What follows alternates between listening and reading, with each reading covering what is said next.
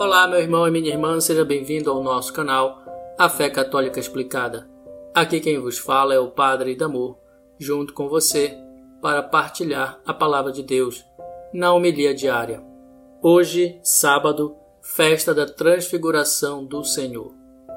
Meu irmão e minha irmã, o episódio da Transfiguração do Senhor tem como principal finalidade nos revelar qual será o nosso fim último os discípulos do Senhor, Pedro, João e Tiago, tiveram o privilégio de testemunhar Jesus transfigurado diante deles, ou seja, eles viram Jesus em sua glória divina, algo que nenhum outro mortal testemunhou.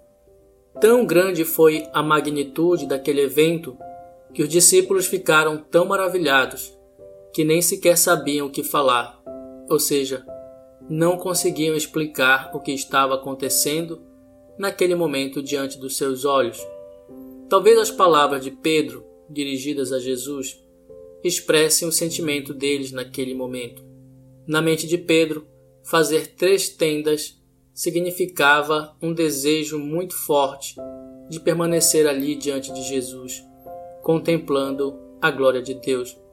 Eles não queriam se afastar da presença de Deus.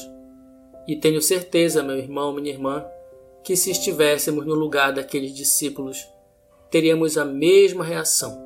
Iríamos querer permanecer naquela contemplação maravilhosa, sem entender exatamente o que estava acontecendo. E a razão pela qual eu afirmo isso é muito simples, meus irmãos. Fomos criados por Deus para viver e experimentar a sua glória. Deus nos criou para sermos glorificados nele para permanecermos glorificados com Ele, para vivermos na Sua glória. Jesus veio nos dar uma pequena prova daquilo que Deus preparou para nós, mas ao mesmo tempo, Jesus quis mostrar que também já é possível experimentar um pouquinho da glória de Deus aqui em nossa existência terrena.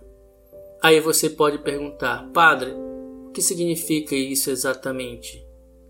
Nesse sentido, transfigurar-se é experimentar a presença constante de Deus em nossa vida. É viver unido a Ele. É saber que nossa vida não tem sentido sem Ele. É deixar que Ele nos envolva completamente pelo seu amor. Todos nós somos capazes de fazer essa experiência de amor com Deus. Depende da vontade e do esforço de cada um. Cada momento de oração profunda, cada adoração, cada missa bem vivida e celebrada cada meditação da palavra de Deus, cada momento de diálogo a sós com Jesus no íntimo de nosso ser, é o momento de viver um mistério tão grande e profundo que só é possível graças ao amor de Deus que já foi derramado em nossos corações através do Espírito Santo. Por último, e é bom lembrar, a transfiguração nos lembra dos desafios que teremos para viver a glória dos filhos de Deus. Ela nos lembra também que com Jesus é preciso passarmos por muitas tribulações para entrarmos no reino de Deus. Por isso, como Cristo, o cristão não deve temer o sofrimento. A transfiguração de Jesus foi um momento especial em que Jesus foi preparado para enfrentar a sua paixão e sua cruz. Assim, pela transfiguração, Jesus preparou os discípulos para não se escandalizarem com a sua paixão e morte de cruz, o que para eles foi um trauma e um grande desafio. Jesus mostrou aos discípulos a sua glória e sua divindade, ou seja, levou-os a conhecer um pedacinho do céu. O propósito disso tudo era mostrar aos discípulos e a nós também que, para chegar à glória do céu, temos que passar pelas provações deste mundo. Porém, sempre ajudados pelas consolações de Deus. Irmãos, a nossa vida aqui é um grande calvário, com cruzes e sofrimentos.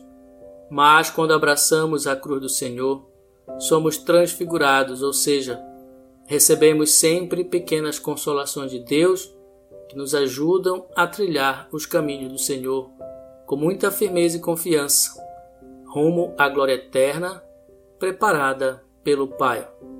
Desejo-te então um dia abençoado e que a glória do Pai seja derramada em teu coração. Em nome do Pai e do Filho e do Espírito Santo. Amém.